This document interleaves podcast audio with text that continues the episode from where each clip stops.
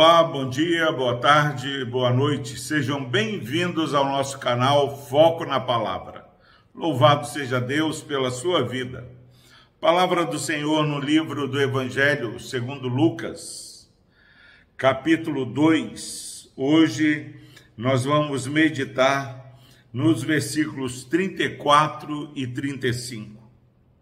Simeão os abençoou e disse a Maria, mãe do menino: Eis que este menino está destinado tanto para a ruína como para levantamento de muitos em Israel, e para ser alvo de contradição.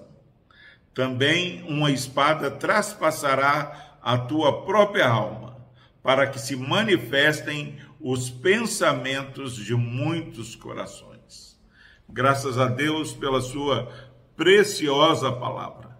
Meus irmãos, nós estamos comemorando o Natal de Cristo, o nascimento de Cristo Jesus.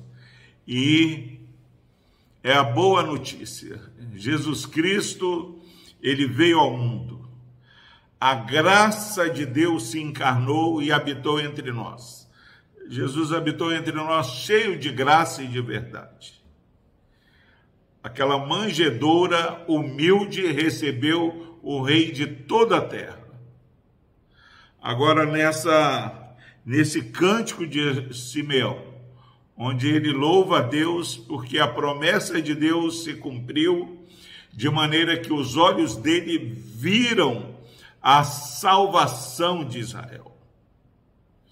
Mas terminando o seu cântico, Simeão ele abençoa a família, abençoa Jesus, aquela criança, e faz a declaração: Este menino está destinado tanto para a ruína como para levantamento de muitos em Israel.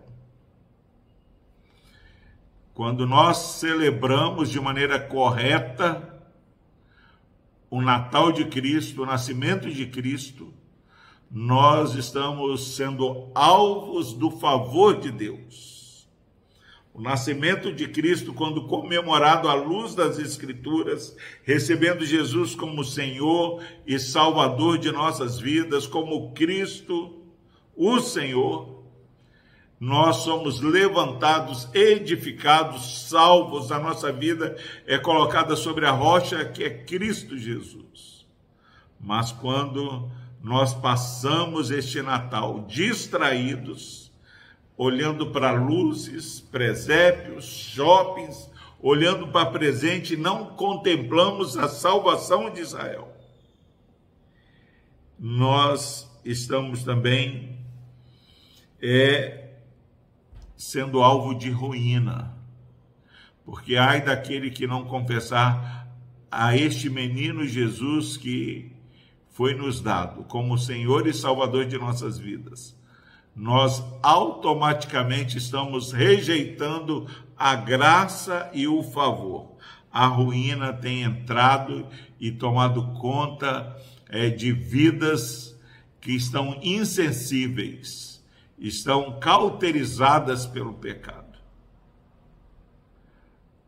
A nossa oração é que você, meu irmão, minha irmã, meu amigo ouvinte, celebre com gratidão a Deus pela encarnação de Jesus Cristo.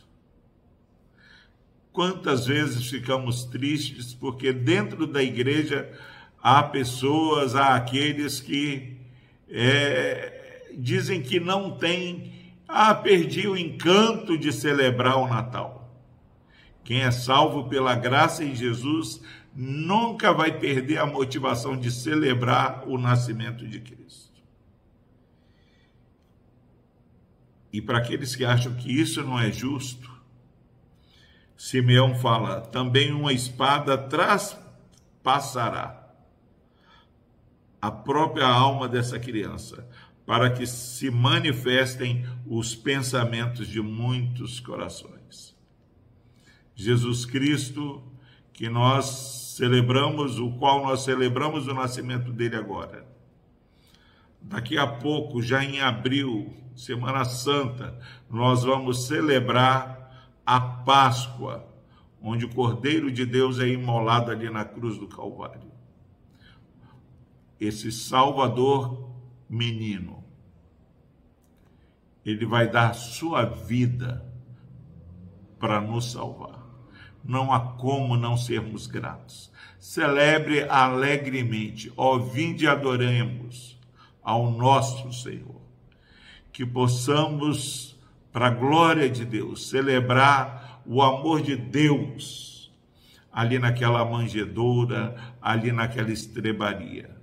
Pessoas estavam na hospedaria é, fartando-se, celebrando com bom aconchego, e ao lado, numa estrebaria, o céu havia descido à terra para nos salvar.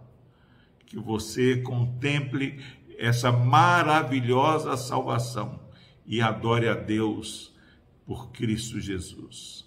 Vamos orar. Deus amado, obrigado, porque é, em meio à pandemia, em meio a dificuldades, em meio a enfermidades, nós temos a celebração do nascimento do nosso Salvador, o Senhor Jesus, que nos livrou da morte eterna e nos deu uma vida eterna, agora, ó Pai, salvos por Cristo Jesus.